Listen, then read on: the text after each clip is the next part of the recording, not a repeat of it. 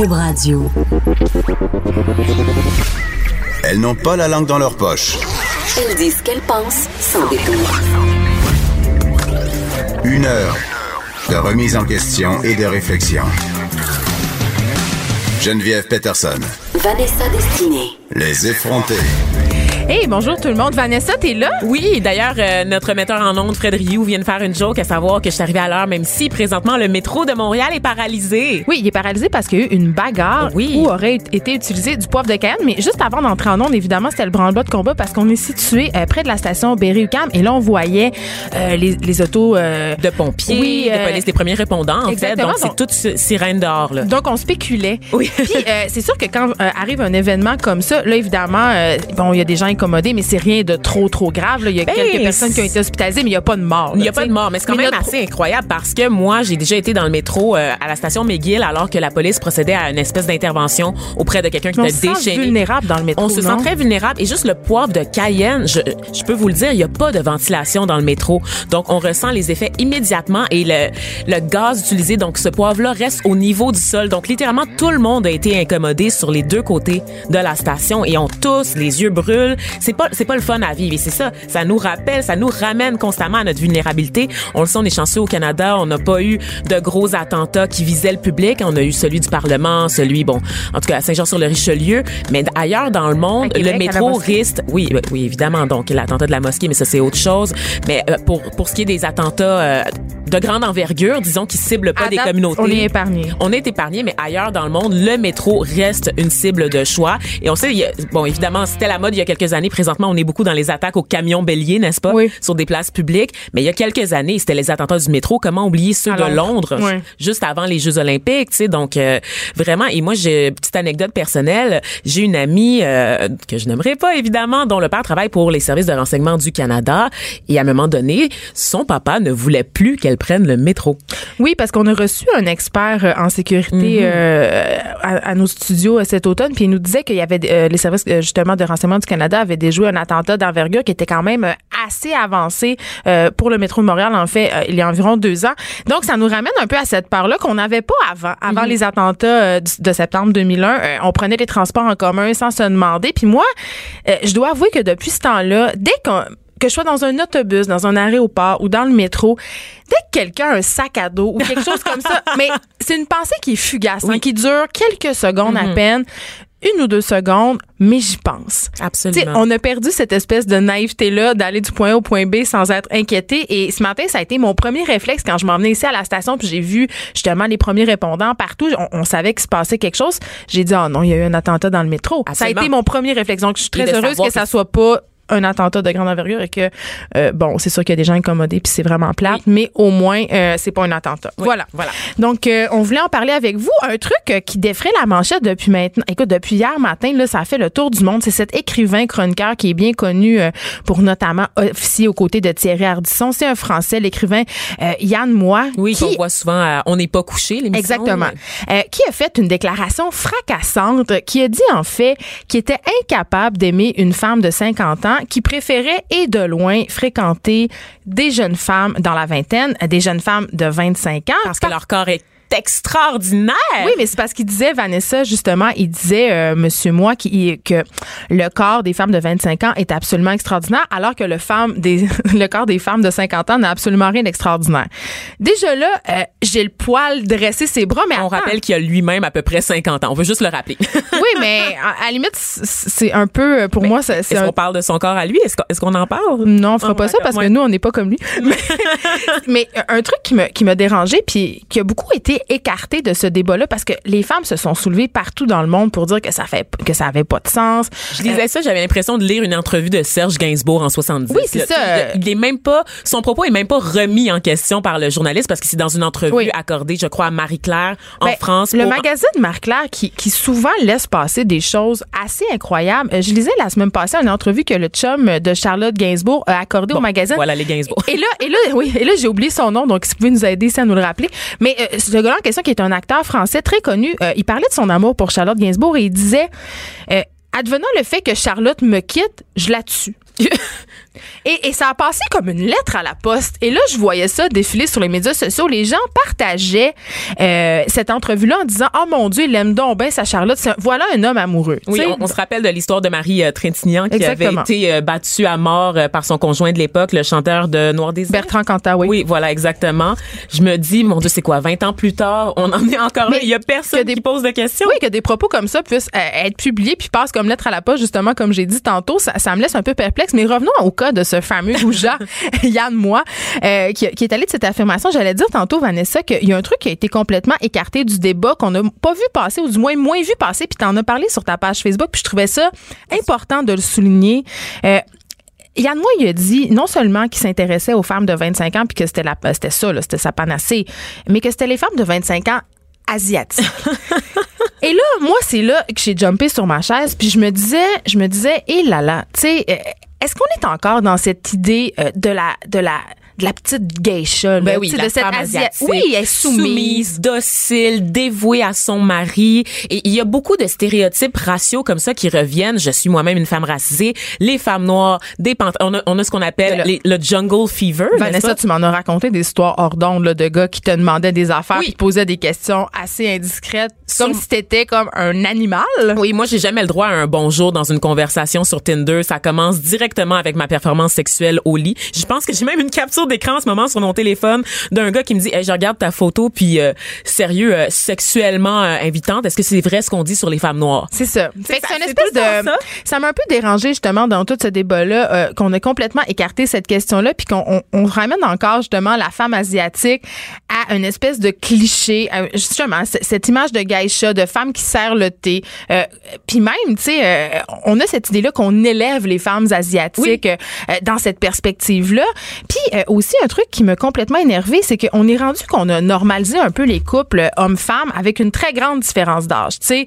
Euh, puis on, je veux dire, au cinéma, c'est particulièrement frappant. Ben là, oui. Quand on pense aux têtes d'affiche comme euh, Harrison Ford, Denzel Washington, euh, euh, Johnny Depp, ils partagent souvent l'écran avec des partenaires en moyenne de 15 à 20 ans plus jeunes. Et notre œil est vraiment habitué, si tant est que quand on voit un couple euh, avec euh, un âge similaire, c'est-à-dire un couple, par exemple, dans la quarantaine, on fait, ah, c'est bizarre, lui, Oui. il est avec elle. Oui. hein. J'avais vu un tableau euh, d'ailleurs, je me rappelle plus dans quelle publication américaine qui disait les hommes d'Hollywood vieillissent, mais leurs partenaires sexuels C'est dans Vulture. dans Ouais. Vulture, voilà, ont toujours le même âge.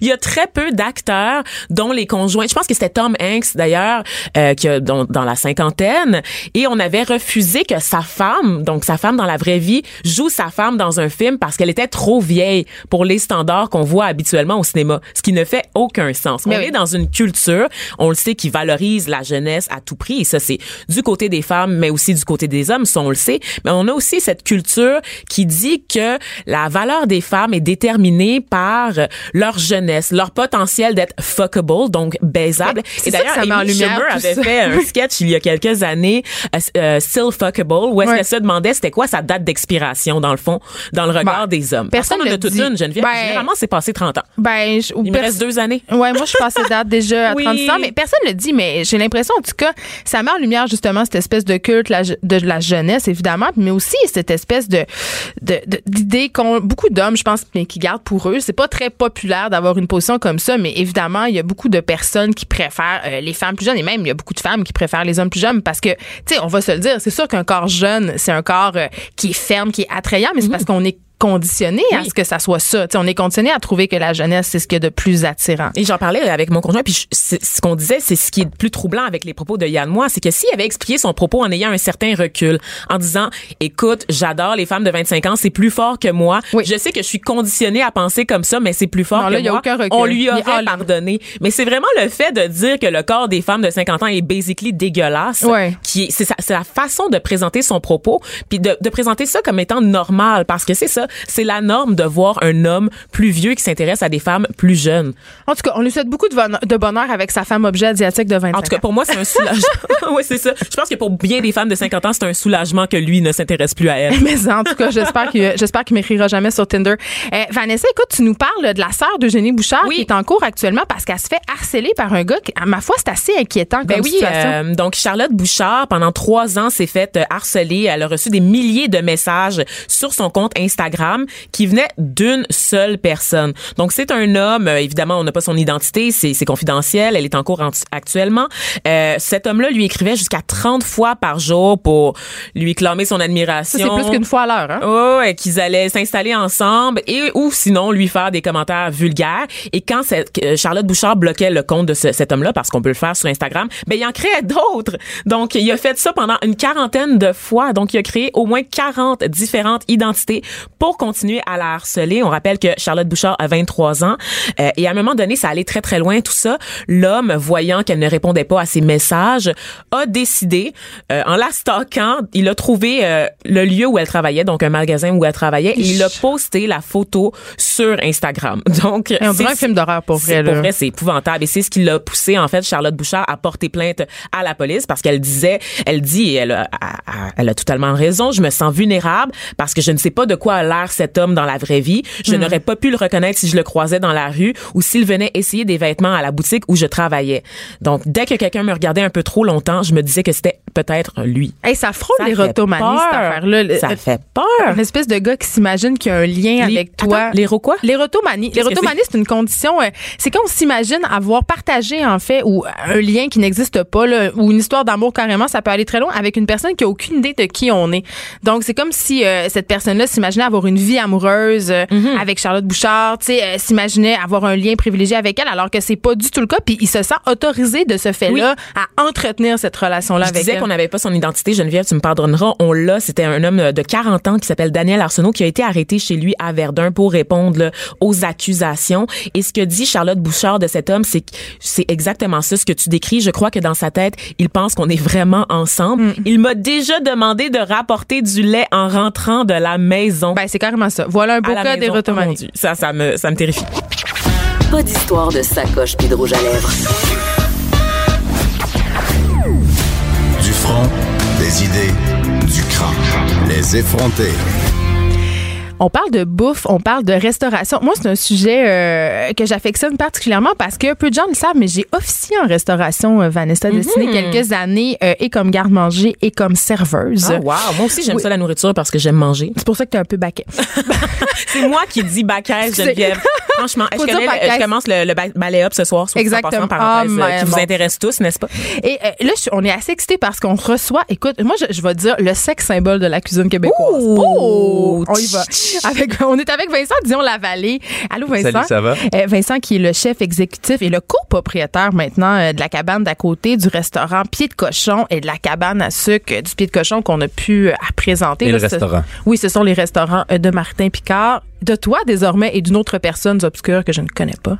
Marc Baudin. on, le voit dans les émissions. il, ah oui, c'est lequel? Ah oui, parce que moi, je t'ai découvert euh, en écoutant Un chef à la cabane, euh, cette merveilleuse émission euh, qui était diffusée à Télé-Québec. Et puis, je pense que je suis pas la seule à t'avoir découvert. Je pense qu'on t'a toutes, les femmes en particulier, t'ont découvert à ce moment-là. À la seconde où tu fais de la télé, là, les gens commencent à te découvrir ça te met un peu sur la map au Québec. Et puis il y a un truc qui m'a surpris de toi, Vincent, c'est que tu étudié en sciences pures au cégep. Donc, t'es pas un gars qui rêvait de faire de la cuisine depuis qu'il était petit puis qui faisait des omelettes avec sa grand-mère. Pas du tout, pas du tout. Non, vraiment pas. C'est pas, c'est pas si glamour. C'est pas. Je viens d'une de, génération en génération de cuisiniers. Là, Mes parents sont dans l'enseignement. Moi, j'ai pris une tangente différente puis j'étais allé en cuisine. Mais pourquoi? Parce que quand t'es en fait le cégep ça sert vraiment à ça, ça sert à te poser des questions, à être perdu un peu. Fait que soit tu t'en vas en sciences pures, soit tu t'en vas en sciences humaines. C'est le parcours classique où tu avais des bonnes notes probablement au secondaire puis on t'a dit va en sciences pures, ça va t'ouvrir toutes les portes. Puis tu te poses pas trop de questions puis à un moment donné maths, euh, maths, chimie, physique, puis là à un moment donné tu rentres puis quand tu rentres en sciences pures, tu te rends compte que clairement soit t'es à ta place, soit t'es pas à ta place. Mhm. Mais là c'est drôle parce que hier il y avait un article qui paraissait dans le journal de Montréal pour dire que le taux de diplomation des gars au cégep est en chute libre, que les gars au cégep étaient vraiment perdus, qu'ils savaient pas trop ce qui s'en allait. En tout cas, du moins, moins que les filles qui, qui avaient des plans de carrière. Toi, c'était-tu un peu ça? T'étais-tu un peu perdu? Tu te demandais-tu où tu t'en allais? Pas perdu, mais t'as 17 ans, tu découvres, tu découvres, on s'entend, tout le ben monde a eu 17 ans, là. Pas moi. non. ah oui, j'ai eu 17 ans, puis j'étais au cégep, je m'en rappelle plus beaucoup. mais c'est ça, t'as 17 ans, tu t'en vas au cégep, à 17-18 ans, tu te rappelles de rien, t'es tout ce que tu fais, c'est sortir. Et on nous demande très jeune de s'orienter aussi, de faire notre choix de Ben oui. carrière, faut dire, sans qu'on ait le temps de se poser les vraies Des questions. décisions tu qui sont super importantes, puis je suis pas certaine qu'à cet âge-là, tu peux Ben mesurer véritablement les conséquences des choix que tu vas faire.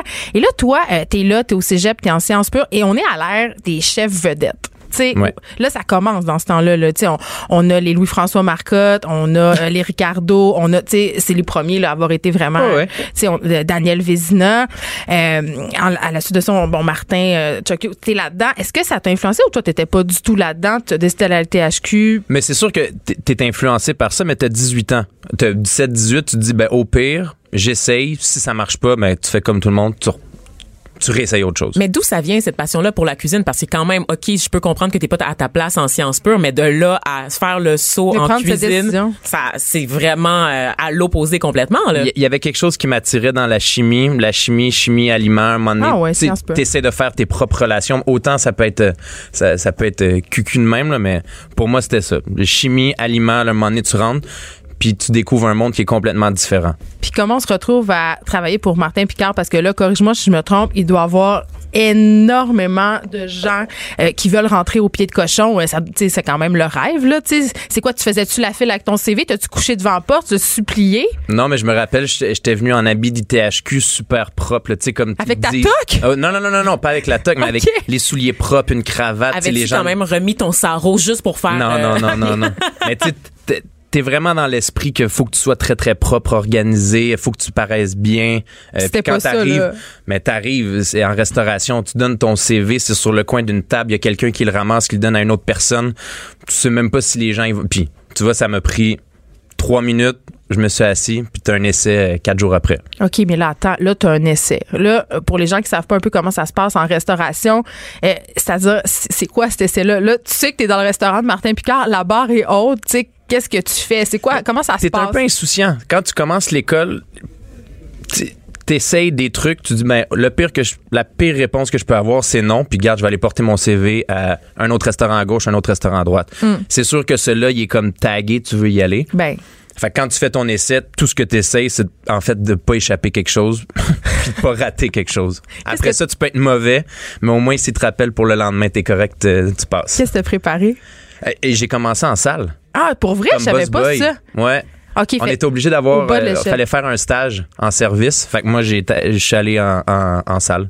Ah, OK, fait que t'étais pas tout de suite dans les cuisines. Non, là. le but, c'était de, de Ah. get rid, de, de, de, de se débarrasser de ce stage en, en salle-là pour aller faire de la cuisine après. Puis Mais après ça- ça, j'avais déjà le pied en place. Donc, d'aller en cuisine, comme c'est tout le temps plus dur de trouver des cuisiniers, mais c'était comme. C'est une affaire de gravir les échelons tout simplement à partir de Ben, là. venez- viens-t'en, tu commences demain, puis on est en cuisine. Oui, puis euh, j'allais dire, en restauration, c'est quand même un milieu qui est quand même assez hiérarchisé. Tout, tout le monde est à sa place. Ça fonctionne un peu comme une brigade, même si c'est de moins en moins ça quand même. Là. OK. Mais à tes débuts, euh, on essaie vraiment, en tout cas, du moins, euh, ils placent les gens en toutes sortes d'endroits, notamment à la plonge. Et là, j'ai envie de te- qu'on se parle de ton rapport à la plonge parce que...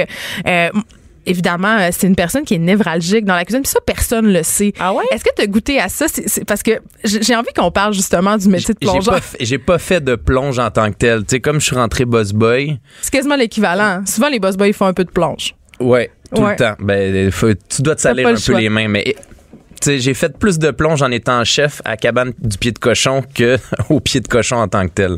Et? Donc, tu sais, en fait, plus tu gravis les échelons, plus tes responsabilités augmentent, puis Parce- là, plus tu prends sur toi, puis Tu patches. Ben, tu- ben, en bon français, tu patches. oui, parce qu'on a cette idée-là que le chef, euh, il, il, il fait rien, il fait juste être dans sa tour d'ivoire en train de concevoir et d'imaginer des recettes, mais Oui. c'est pas ça du tout qui se passe. Raconte-nous une journée au typique. Québec.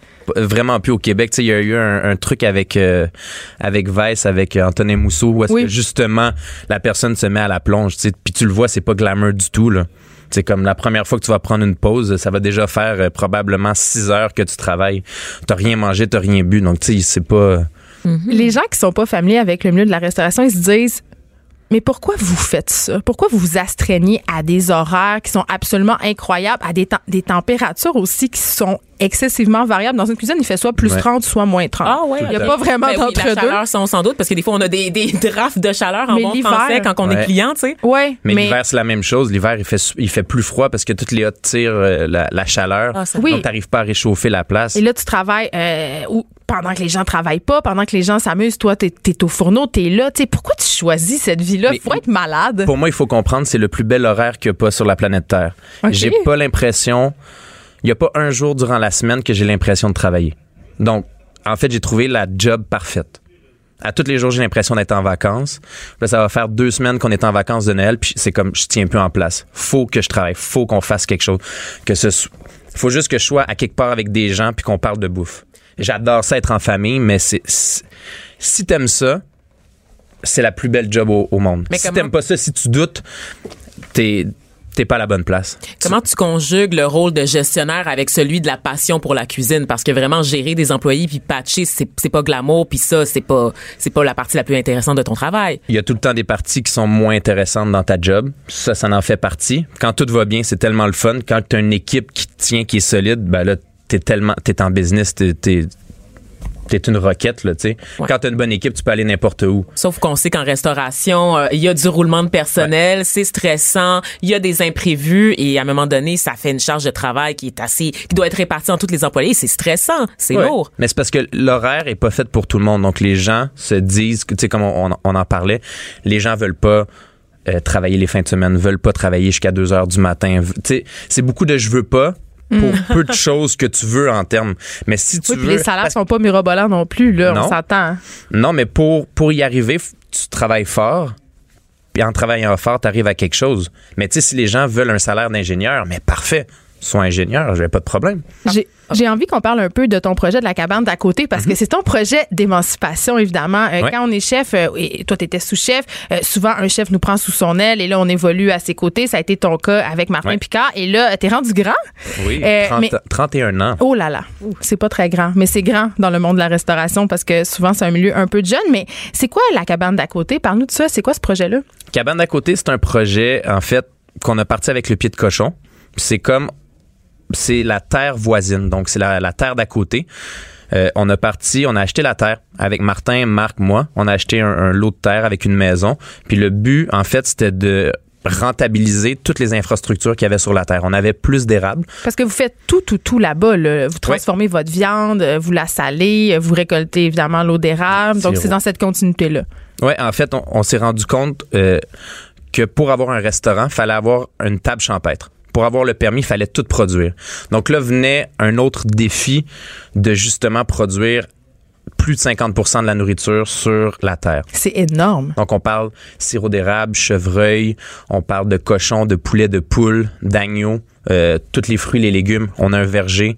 On est rendu, on fait du cidre qui va être euh, qui va sortir sous peu. Donc c'est plein de produits comme ça qu'on met sur la table. Donc, Donc oui, vous faites, vous abattez vous-même vos animaux, Non. vous les envoyez à l'abattoir parce qu'on n'a pas le droit. on les envoie à l'abattoir, mais on, on les nourrit, on les élève.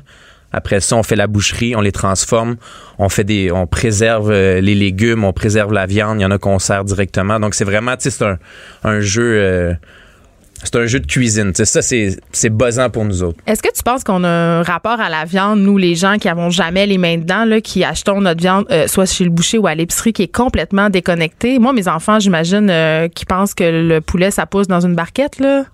Est-ce que ça te. C'est quoi notre rapport euh, à la viande, tu crois?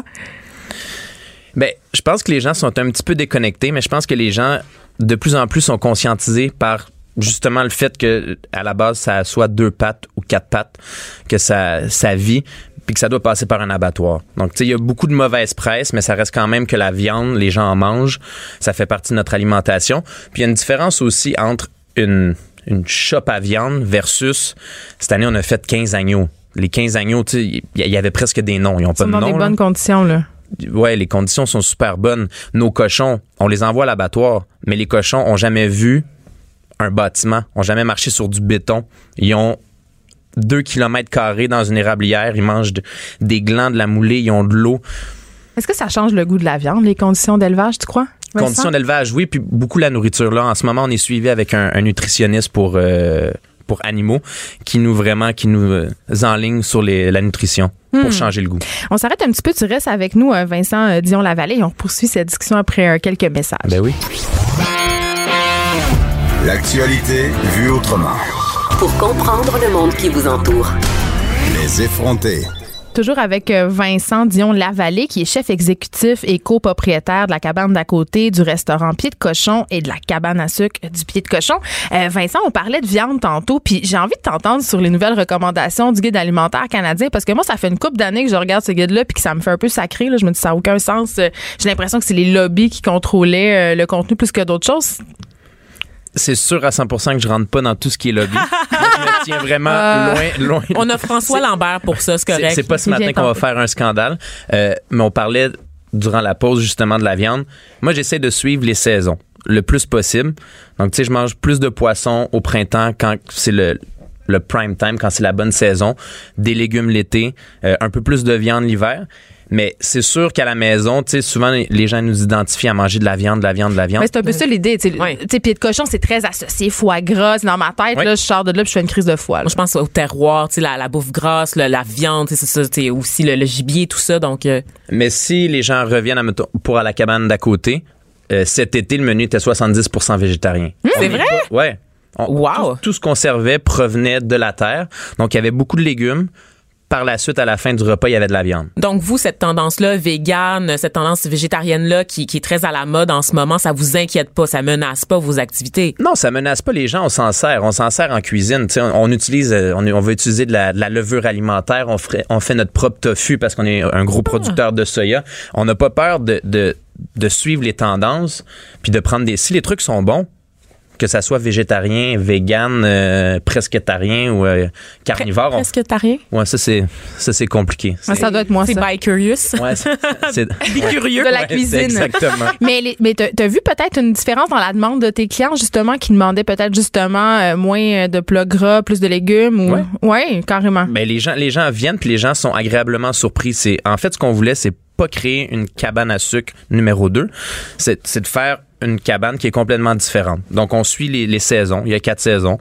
Puis on y va à travers ça. Puis comment ça marche? Est-ce que c'est comme la cabane du pied de cochon, puis il y a des dates où on peut réserver, puis euh, au bout de deux minutes, il n'y a plus de place euh, pendant dix ans? Ou comment? Si je Ben- veux aller manger là, qu'est-ce que je fais? Ouais, la cabane, c'est un, c'est un, cabane pied de cochon, c'est un monde à part. Pour la cabane d'à côté, on est ouvert à l'année. OK. Donc, comme on est ouvert à l'année, c'est une table champêtre, les gens peuvent réserver euh, un peu durant tout le temps de l'année. On est ouvert cinq jours semaine, du mercredi au dimanche. Fait que les gens peuvent, ont une plus grande plage horaire pour venir. Puis c'est à 45 minutes de Montréal, donc c'est pas très loin. Non, c'est vraiment pas très loin. Mais ça nous, l'environnement nous permet euh, de déconnecter avec la ville ou c'est, c'est quoi? le- Ben oui, complètement. Les, lieux? les Moi, gens, ils viennent. Les, les gens ont, ont à peu près deux kilomètres pour se promener. Ok. Ils peuvent aller voir les animaux. Après ça, si les gens veulent rentrer, manger, ils peuvent venir tout de suite. là, Mais c'est dans quelle ville, là? Saint- Saint-Benoît de Mirabel. À Mirabel. Dans C'est le pas loin, où est-ce qu'il y a les outlets? Ah, Vanessa. Mirabel. Elle veut juste aller magasiner. Oui, je suis tellement, ok, je suis tellement là. exaspérée. Magasinage. Exactement. Eh, écoute, Vincent, t'es papa, ça fait pas si longtemps que ça. T'as un enfant qui est quand même assez en bas âge. Euh, Puis je me dis, c'est difficile de concilier la vie de restaurateur avec la vie de famille. Est-ce que c'est possible d'avoir cette vie-là quand on a personne derrière? Autrement dit, c'est ta blonde qui fait tout. Ben, autrement dit, j'ai quelqu'un derrière. ouais, mais oui, c'est ma blonde. J'ai, une blonde extraordinaire qui s'occupe de, de Max, notre enfant. Sans elle, c'est à peu près impossible. Mais c'est aussi à cause d'elle qu'on a un enfant. Ouais. Mais, Non, ben, mais- Est-ce qu'on va parler de charge mentale? Ben, Est-ce qu'on non, non. s'enligne vers ça? Il est comme, non, non, non, moi, je parle pas des lobbies ni de la charge Tu mentale. l'as rencontré à la, à la cabane euh, du pied de cochon. Donc, c'est une fille qui vient de la milieu de la restauration. Donc, elle comprend bien cette. c'est une fille qui comprend mon milieu, qui comprend ma réalité, tu sais. Mais Pour est-ce qu'elle travaille encore ou elle fait non, juste. non, non. Mais là, elle s'occupe euh, de la petite, elle est en, en congé de mater- euh, pas de maternité, mais congé un an, là. Avec Mais la. Ça, c'est ta mentalité parce qu'il y a quand même beaucoup d'hommes qui sont chefs. Moi, il me semble que j'en vois plus des hommes chefs que des femmes chefs. Et donc, est-ce qu'il y a une espèce de culture de boys club où la petite femme à la maison s'occupe de tout? Ou toi, tu, tu trouves que t'es un homme moderne ou... Non, vraiment pas. C'est quand tu commences. En fait, moi, je travaille. Moi, c'est ma passion. On a eu un enfant ensemble. Donc, à un moment donné, tu t'assois puis tu prends des décisions. T'as pas le choix. Euh, tu sais, à un moment donné, il faut payer les comptes, faut élever un enfant. Donc, ma blonde s'occupe de- d'être plus, plus à la maison. Par la suite, elle va peut-être retourner au travail. On le sait pas encore. On est en train de se poser les questions. Elle est rendue à 8 mois, la petite. Mais c- c'est pas dit, tu sais, que moi, je vais pas la garder le lundi, mardi. Ou, tu sais, on est encore en train d'en parler. Fait que c'est vraiment derrière chaque grand homme se cache une grande femme en ce moment, ton mode de vie. Sûr à 100 J'ai envie qu'on parle euh, d'un côté peut-être un petit peu plus obscur euh, de la cuisine. Puis là, c'est clair que tu me vois venir. Tu sais, la, la cuisine, les cuisiniers, les chefs, c'est souvent associé avec un mode de vie très intense, des problèmes de consommation. Il y a beaucoup de drogue puis d'alcool en cuisine. Puis, tu sais, pour avoir travaillé euh, dans les restos assez longtemps, euh, je le sais qu'après le chiffre, tout le monde décompresse avec une bière. Tu sais, c'est très tentant. On travaille au contact de l'alcool, on, on, on en sert, on connaît ça. Tu sais, c'est un mode de vie. Puis à la télé, il y a beaucoup d'émissions qui nous présentent les vins comme étant quelque chose d'indispensable au plaisir, euh, comme faisant partie d'un certain mode de vie épicurien. Euh, c'est quoi ton rapport à la consommation? Es-tu un gover ce matin? Non, pas du tout. non, mais les gens viennent pour avoir du plaisir. Donc, pour avoir du plaisir, ils viennent consommer, ils vont venir prendre des vins, de la bière, des alcools, ils viennent manger aussi. Les deux vont bien ensemble. On s'entend, tout le monde prend un verre de vin, mange, ça fait plaisir. Après ça, je veux dire, moi, comment, je, le vois quand les gens viennent manger, ils veulent avoir du plaisir. Si les gens m'offrent un verre de vin, mais ça devient un peu plate, quelqu'un qui dit non, ben moi je bois pas d'alcool. Parce que les gens veulent avoir un plaisir. Si j'ai un problème de consommation, je dis non, je bois pas, ben ça c'est une autre chose. Je dis pas, ça devient tout le temps un peu euh, délicat de rentrer dans l'alcool parce qu'il y en a qui boivent pas, qui ont eu des problèmes. Ça, on respecte ça. Mais sinon, si tu bois, puis tu prends un verre, puis tu assumes de, de boire un verre à tous les jours, puis ça fait, ça fait ton affaire, puis tu le maîtrises, mais moi, je vois pas de problème. Puis les lignes de coke, elle? Mais ça, c'est autre. tu sais, Moi, je fais pas Ben, de c'est quand même assez présent oui. en restauration, la cocaïne, pour réussir justement à tenir. Est-ce que c'est euh, le seul milieu que la cocaïne est présente? Long silence.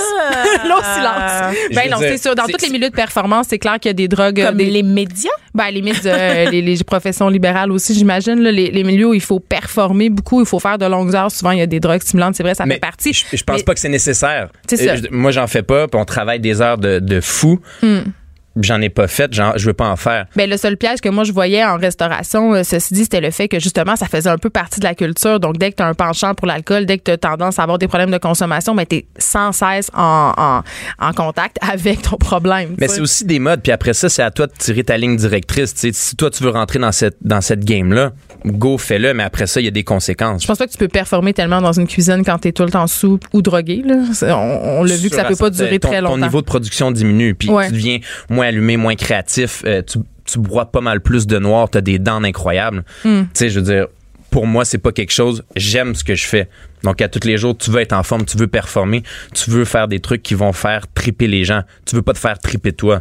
Donc, tu sais, si tu prends un verre, je comprends que des fois, tu peux prendre un verre pour te faire plaisir, mais souvent, tu vas prendre un verre pour faire plaisir aux gens qui sont autour de toi. Parce que la restauration, c'est juste une question de faire sentir les gens bien, les clients qui sont autour de toi pour qu'ils reviennent. Donc, le but, c'est de fidéliser une clientèle. Mais c'est moi où le milieu de la cuisine a vraiment changé, c'est-à-dire la façon dont on gère les cuisines. Parce que si euh, je pense entre autres à des chefs qui sont très connus comme Gordon, euh, Gordon Ramsay, tu sais, qui, est- qui, est- qui est connu pour ses colères absolument épiques, euh, qui gère ses brigades avec quasiment un fouet, tu sais, où on, ces chefs qui insultent leur personnel, qui, tu sais, les, les brigades qui vivent littéralement un régime de terreur. Je pense que ça, c'est moins ça maintenant. On voit moins ça.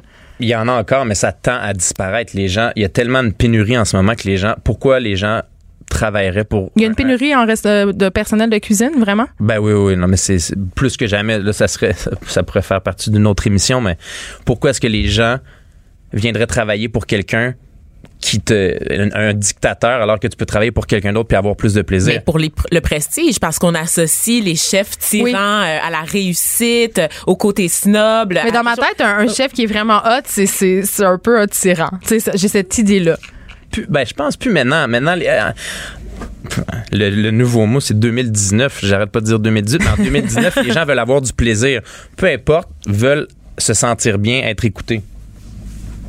Puis comme moi, ok, mais je veux dire quand même dans, dans le milieu très très très hiérarchique de la cuisine, t'as pas le choix, faut que ça, faut que ça, faut que ça y aille ou pas là. Tu faut, faut que t'avances, faut que tu fasses tes affaires. Est-ce que ça t'arrive des fois de, de pogner les nerfs un peu? C'est sûr. Mais il y a, y a- y a une différence entre pogner les nerfs puis dire que ce qui est fait est pas bon versus pogner les nerfs puis dénigrer la personne qui est en face de toi.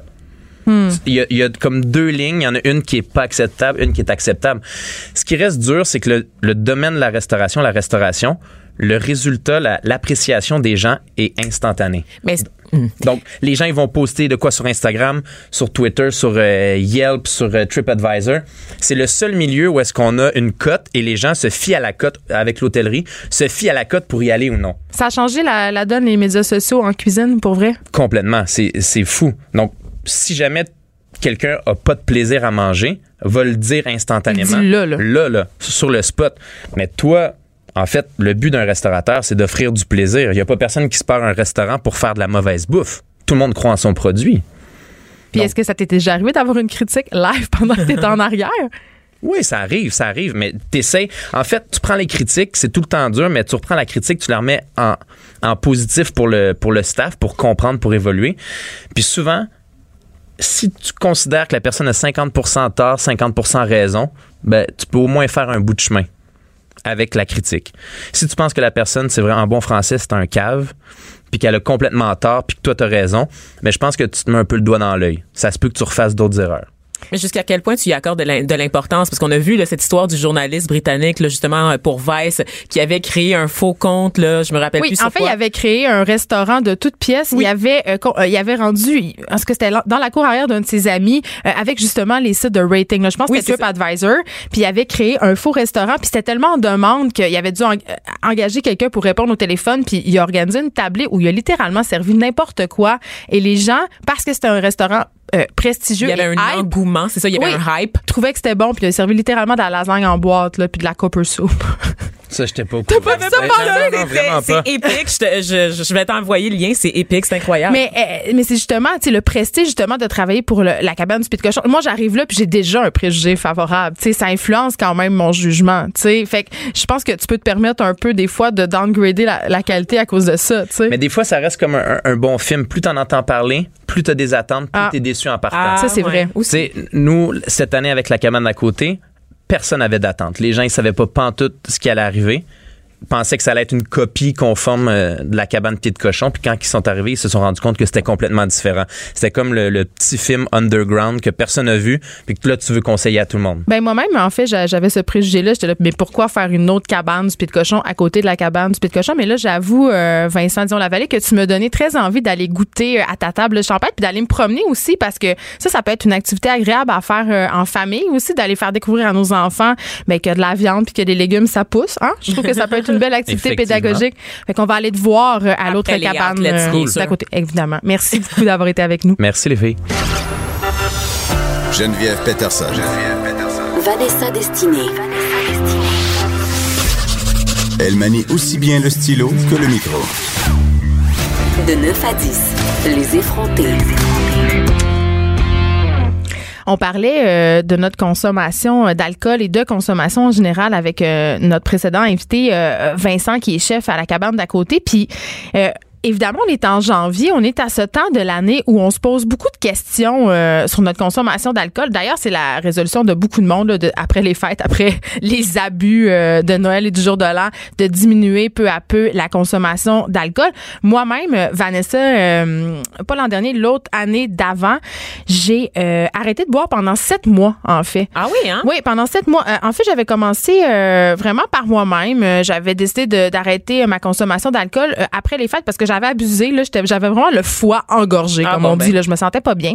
Euh, puis j'ai commencé à arrêter de boire. Puis je buvais pas tant que ça. Je buvais un verre par jour, mais je buvais un verre tous les jours, un apéro. Et je me suis rendu compte après quelques jours de tous les effets que ce verre-là avait euh, et sur ma mon humeur, euh, sur mes performances sportives, même sur ma concentration, mes performances au travail. Puis j'ai continué de poursuivre sept mois. Après, j'ai recommencé euh, à boire euh, sporadiquement, toujours un peu les mêmes quantités. Euh, J'étais porte-parole du défi euh, 28 jours sans alcool l'année est en passée. février, je crois. Oui, qui est en Donc, février, ce qui approche. Et euh, j'ai lamentablement échoué. Oh! Oui, cette année-là, l'année passée. Ben, pas du tout. Non, je pense que, je pense qu'il faut être honnête dans notre démarche de sobriété. Il faut dire, euh, ça fait partie euh, du jeu euh, de rater, d'échouer. euh, puis, justement, quand on a des problèmes de consommation, puis là, moi, j'ai pas des problèmes de consommation, je- ceci C'est là. derrière toi la déesse des mouches à feu. Oui.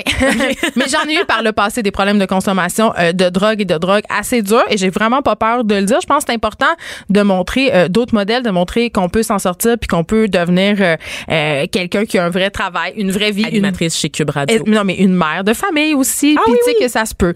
Mais euh, la consommation, c'est quand même quelque chose qui sera toujours pour moi au cœur euh, de mes pensées, à laquelle je dois faire attention. Je dois sans arrêt me poser la question est-ce que c'est trop? Et là, euh, on parle beaucoup du défi 28 jours sans alcool, mais moi, je connais une fille Mm-hmm. qui a parti d'une initiative qui est vraiment le fun. Ça s'appelle Sober Lab, ok? Puis je sais pas si tu connais Eliane Gagnon. Des fois, on- ben, la petite musique qui me vient en tête, ben, c'est le la musique de- de, de- Ramdam. Oui, ben c'est une actrice qu'on a beaucoup connue grâce à Ramdam, mais aussi euh, elle est au cinéma, elle a été dans Louis Cyr, elle a joué dans Mémoire vive, dans Mensonge. Et la série Féminin Féminin Oui, qu'on aime beaucoup. Oui. Mais euh, Eliane, euh, justement, c'est une fille super impliquée. Puis on la connaît parce qu'elle a fait une sortie en 2017 pour nous parler euh, de son problème d'alcool et de son problème de consommation. Et là, on l'a avec nous aujourd'hui au bout du fil parce que Eliane vient d'accoucher d'un petit bébé. Oh! Oui, bonjour Eliane. Allô? Écoute, on se connaît un petit peu, faut le dire. On se croise souvent au café. Euh, puis, puis, on a souvent parlé euh, de Sober Lab ensemble, puis on a parlé euh, évidemment euh, de consommation. Mais euh, pour ceux qui connaissent pas ton histoire, est-ce que tu peux nous raconter un petit peu euh, par quoi t'es passé, puis qu'est-ce qui t'a amené à faire cette prise de conscience-là, puis à avoir envie de partir Sober Lab?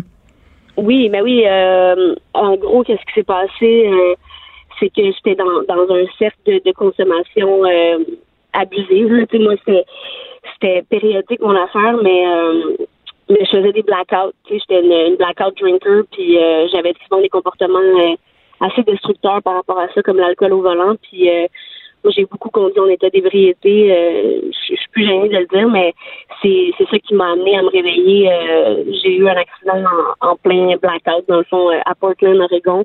Puis j'ai réussi à. Ben, il m'est rien arrivé, dans le fond, mais quand je me suis réveillée, je m'en allais à Los Angeles, puis euh, je suis atterrie chez une fille qui euh, qui avait pas bu depuis 10 ans, puis euh, elle m'a elle m'a comme j'ai raconté un peu mon histoire, puis elle était comme OK, ben si tu veux, euh, il y a un groupe euh, demain matin qu'on peut aller, puis euh, un meeting dans son AA, puis je suis allée, puis j'ai comme réalisé que que j'étais juste alcoolique, que j'avais un problème de de consommation depuis depuis 15 ans dans le fond là. Puis j'ai- arrêté de consommer à ça j'ai eu un j'ai eu un moment de lucidité à ce moment-là puis j'ai fait ok c'est fini. Si si je continue je vais mourir probablement dans un accident d'auto euh, ou gâcher ma vie d'une autre façon Tu sais, t'as dit un gros mot, t'as dit le mot alcoolique, tu sais. Puis dans notre tête, on dirait qu'un alcoolique, c'est un vieux monsieur avec une grosse bedaine puis une camisole puis un- un- une Ouais. caisse de dose. Mais c'est pas ça. Tu sais, l'alcoolisme, ça peut prendre euh, différentes formes puis on peut être un Ouais. alcoolique fonctionnel aussi, tu sais. À Ah partir oui moi j'étais Ouais. très fonctionnelle T'es comédienne quand même, jusqu'à quel point ça, ça avait un impact sur ton travail? On n'avait pas l'impression, en tout cas, en te regardant à l'écran. Ouais, non, c'est sûr, euh, mais mais ça se passe au niveau de, de, de la souffrance intérieure, tu sais, euh, les euh, les je vais dire les alcooliques, les dépendants, les personnes qui ont un trouble d'usage de l'alcool, souvent c'est des personnes hyper intenses, euh, des personnalités excessives, compulsives, euh, puis euh, on cherche, ben je je parle, je, je cherchais, disons, à, à remplir le vide. en, je voulais être aimée. Au, au final, je me rends compte que c'est souvent ça, c'est le, le désir de, de, de fitter dans un groupe, de vouloir euh, de vouloir euh, de vouloir être aimé. Fait que moi, je m'étais confortée dans l'identité de fille de party pendant plusieurs années. Puis à un moment donné, ben ça fait plus, tu sais, c'est c'est comme souffrant, les lendemains sont souffrants, les, les remords, la culpabilité. Euh, j'étais plus capable, en fait. J'étais juste plus capable de vivre de même, moi. Ça, c'est un signe. tu sais, On, on se demande souvent, puis j'ai envie de t'entendre là-dessus, euh, comment on fait pour se rendre compte qu'on a un problème? Parce que la particularité des gens qui consomment, c'est de nier leur problème. Puis, euh, tu sais, tu dis, euh, les lendemains, j'avais des remords, j'avais honte de ce que Mhm. j'avais fait. Ça, c'en est un signe qu'on a un problème. Ben oui. Ah oui, oui, définitivement. Puis moindrement que tu te demandes si tu as un problème d'alcool, il y a des chances que tu aies un problème d'alcool. OK, c'est comme poser la question, c'est y répondre, c'est ça que tu dis? Ouais, genre. Mais moi, exactement. J'ai accroché à, ta- à ton expression fille de party parce que c'est ça, on, on pense pas qu'on a un problème, on est sur le party, c'est le fun boire. Mais c'est valorisé. C'est ça, c'est valorisé, tu sais. Donc Mm. com- comment tu vis ça, tu sais, cette, cette étiquette là, tu disais c'était ton identité dans le fond? Moi, c'était mon identité euh, complètement là. J'étais euh, party animal. euh, puis, tu sais, quand j'étais là, ça levait. Puis, si j'étais, si j'avais le malheur de dire que je prenais un break un, un, un soir, euh, le monde était comme, ben là, voyons, tu boiras pas. euh, tu fait que comme toute la, la pression sociale aussi, fait que finalement, tu te ramasses que tu prends ton premier verre. Puis moi, ben, mon premier verre m'amenait inévitablement à des lignes de poudre, puis à, à, à d'autres vers encore plus de consommation d'alcool. euh, Est-ce que tu trouves, Eliane, qu'on vit dans une société qui banalise la consommation? Parce qu'on s'entretenait avec un chef euh, un petit peu avant toi, puis évidemment, euh, tu sais, on, on baigne quand même dans une société où les émissions de cuisine sont super à la mode, euh, il y a du vin dans les talk shows, le cannabis Mhm. vient d'être légalisé. Tu sais, on associe beaucoup consommation avec plaisir, avec vie sociale, mais je- en tout cas, je trouve quand même qu'il y a une certaine banalisation. Toi, tu te situes où par rapport à ça? Ben complètement, je suis d'accord avec, euh, avec ce que tu dis. C'est sûr que c'est euh, j'ai parlé de pression sociale, tu sais, étant donné que la consommation est banalisée, on, est questionné par rapport à notre non-consommation. Alors que moi, je ne vais pas questionner quelqu'un qui consomme, tu sais, pourquoi tu bois? Ben pourquoi moi je bois pas? Pourquoi pourquoi je devrais euh, avoir des, des questionnements fait que, tu sais, ça, c'est, c'est le fait que ce soit banalisé, dans le fond, la, la consommation. Il y avait un article hier dans la presse qui disait banaliser l'alcool ou la sobriété. Moi, je suis dans- de l'école de pensée de glorifier la sobriété. Glorifier le fait que, euh, parce que ça, c'est ça, ça relève de la gloire de pas consommer en 2019. C'est difficile, oui. Ouais. Fait que, fait que je sais pas, oui, on, on, on analyse vraiment la consommation, puis c'est dommage parce que ça fait en sorte qu'il y a des gens qui, qui arrêteront peut-être jamais de consommer parce qu'ils auront toujours la pression des de leur père, tu sais. Puis là, tu as eu l'idée de fonder euh, l'organisme Sober Lab. Parle-nous un peu, c'est quoi? Qu'est-ce que qu'est-ce que ça mange en Uber Sober Lab? C'est quoi cette initiative-là? On voit ça passer sur les médias sociaux beaucoup. Vous avez des ambassadeurs qui racontent leur histoire, mais concrètement? Concrètement, je te dirais que c'est en ce moment c'est c'est vraiment au niveau du numérique. Donc c'est une plateforme, un communauté de partage euh, où les gens peuvent trouver de l'inspiration. euh, mais il y a pas il y a un outil qui s'en vient bientôt, c'est un journal de bord pour pouvoir euh, pour pouvoir dans le fond euh, euh, écrire euh, comment tu te sens par rapport à ta sobriété, par rapport à ton cheminement, par rapport à ta consommation. Euh, puis c'est vraiment euh, en développement de, de plusieurs aspects, mais comme j'ai je viens de donner naissance, je te dirais que c'est un petit peu tu sais là je je suis plus dans la communauté numérique, là, la communauté de partage, puis je peux pas il n'y a, pas grand chose de plus à dire, c'est pas tout, mais Mais non, mais c'est de la sensibilisation, on le comprend bien. Puis tu dis, je viens de donner naissance. Euh, comment comment tu vois ça, justement, l'éducation de tes enfants par rapport à la consommation euh, et de drogue et d'alcool? Parce que moi, c'est une question comme maman que je me pose euh, assez quotidiennement, notamment aussi euh, suite à la légalisation du cannabis. Là. Et, et ça va être quoi ton attitude? Parce que est-ce que ça va être on bannit toute consommation, l'alcool c'est mal, chez nous ça rentre pas ou tu vas te montrer ouvert? Non. Ben, tu sais, moi, euh, je- je- encore là, je suis pas de celle qui va euh, commencer à dire au monde qu'il faut pas qu'ils boivent. Là. Je vais plutôt, euh, je, suis plus dans, ben, vivre et laisser vivre à la limite. Là, tu sais, je suis libre de faire mes choix. Les gens qui consomment, s'ils veulent abuser, ils peuvent abuser. S'ils veulent, tu sais, j'ai rien à dire par rapport à ma ma, fami- ma famille, mon garçon. Ben, moi, il n'y a pas vraiment d'alcool. Mon chum consomme pas beaucoup. Consomme pas vraiment. Moi, euh, je consomme pas, fait qu'il n'y en a pas d'alcool à la maison. Fait que c'est sûr et certain que je pense qu'il va il, va vivre là-dedans. Là, tu ce sera pas un milieu où il y a un, un party vendredi soir à chaque à chaque vendredi. Mais euh, je sais pas, hein, j'ai pas pensé à ça. C'est sûr que il va faire ses expériences, je pourrais pas l'empêcher, il va falloir que je me détache de ça. J'y souhaite euh, je- j'espère que l'éducation et l'environnement dans lequel il va vivre aura pas aura un impact positif sur, sur, sur lui plus tard. tu sais. Je pense que l'environnement dans lequel on grandit a un grand impact sur euh, un grand impact sur euh, sur notre futur. Là. Moi, moi c'est sûr que mon environnement, euh, c'est d'où je viens, a a fait en sorte que que je veux pas mettre la faute sur personne là, mais tu sais, tu comprends qu'est-ce que je veux dire là. Je pense que s'il n'y a pas d'alcool dans le milieu dans lequel tu vis, peut-être ça peut euh, favoriser euh, ta prise de conscience. Merci beaucoup. Merci, Eliane Gagnon. Malheureusement, c'est tout le temps qu'on avait. On peut te suivre sur Facebook et on peut aller euh, liker la page de Sober Lab pour avoir plein de témoignages inspirants puis encourageants aussi, je dirais. Oui. Exactement. Puis soberlab.ca, c'est la plateforme numérique. Exactement. Merci beaucoup, Eliane. Eh, merci. Hey, Vanessa, rapidement, euh, il nous reste pas beaucoup de temps, mais j'ai envie de te demander c'est quoi ton rapport à l'alcool? Hmm. Mais moi, j'aime pas la bière des gens partants, donc j'aime pas le goût de la bière en général. J'ai de la misère à trouver des, des bières euh, de qualité. Puis, euh, je bois souvent du cidre. Je bois euh, socialement, donc jamais seul, toujours euh, accompagné avec des gens sur le party à la fin d'un souper. Donc, j'ai toujours eu un bon rapport à l'alcool. Tu t'es jamais posé de questions si tu Non, trop pas pas? vraiment. Mais j'aime beaucoup le, le discours d'Eliane. Je trouve que la force, c'est qu'on n'est pas dans le discours culpabilisateur ou moralisateur à la éduque alcool, par exemple, ou est-ce Ouais. que franchement, là, ça, c'est quasiment un fond judéo-chrétien, là, leur approche. Là, donc, euh, je, je trouve ça intéressant, une approche euh, où on mise sur euh, vivre et laisser Puis vivre. se donner une petite chance aussi, Oui. puis juste euh, se questionner sur notre consommation d'alcool, c'est quelque chose de positif. Ça nous permet de faire une prise de conscience puis de mieux gérer sa consommation. Donc voilà, c'est tout pour aujourd'hui. Merci d'avoir été avec nous. On se refait ça demain de 9 à 10. Il y a notre ami Richard Martineau, un fier amateur de vin qui Oui. suit dans quelques instants. Le vin,